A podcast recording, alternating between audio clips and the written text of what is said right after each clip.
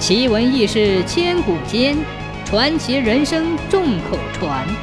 千古奇谈。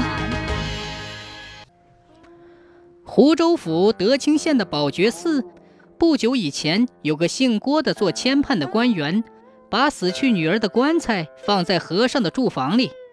那做鬼的女儿竟然出来与人接触相好，危害人。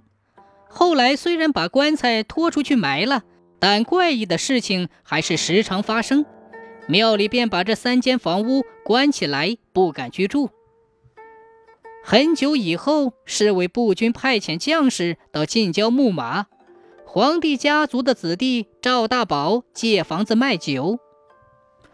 和尚说没有空房子，只有那三间鬼房，没人敢住，当然也不适合您住。赵大宝说只要有地方住就行。他自有办法对付。当天，赵大宝便把三间房屋打通成为一间，正中放床，头枕在剑上睡大觉。天刚刚黑下来，女鬼已经飘飘荡荡的出来了。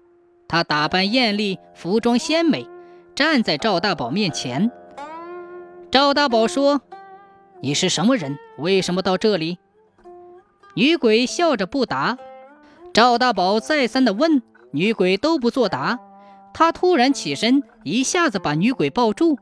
女鬼显得害羞又害怕，做出了想离开的样子。一眨眼，就像烟雾散了那样，他怀里全然没有任何东西。从此以后，赵大宝平安无事，在这里一住就住了十几年，再也没见过那个女鬼。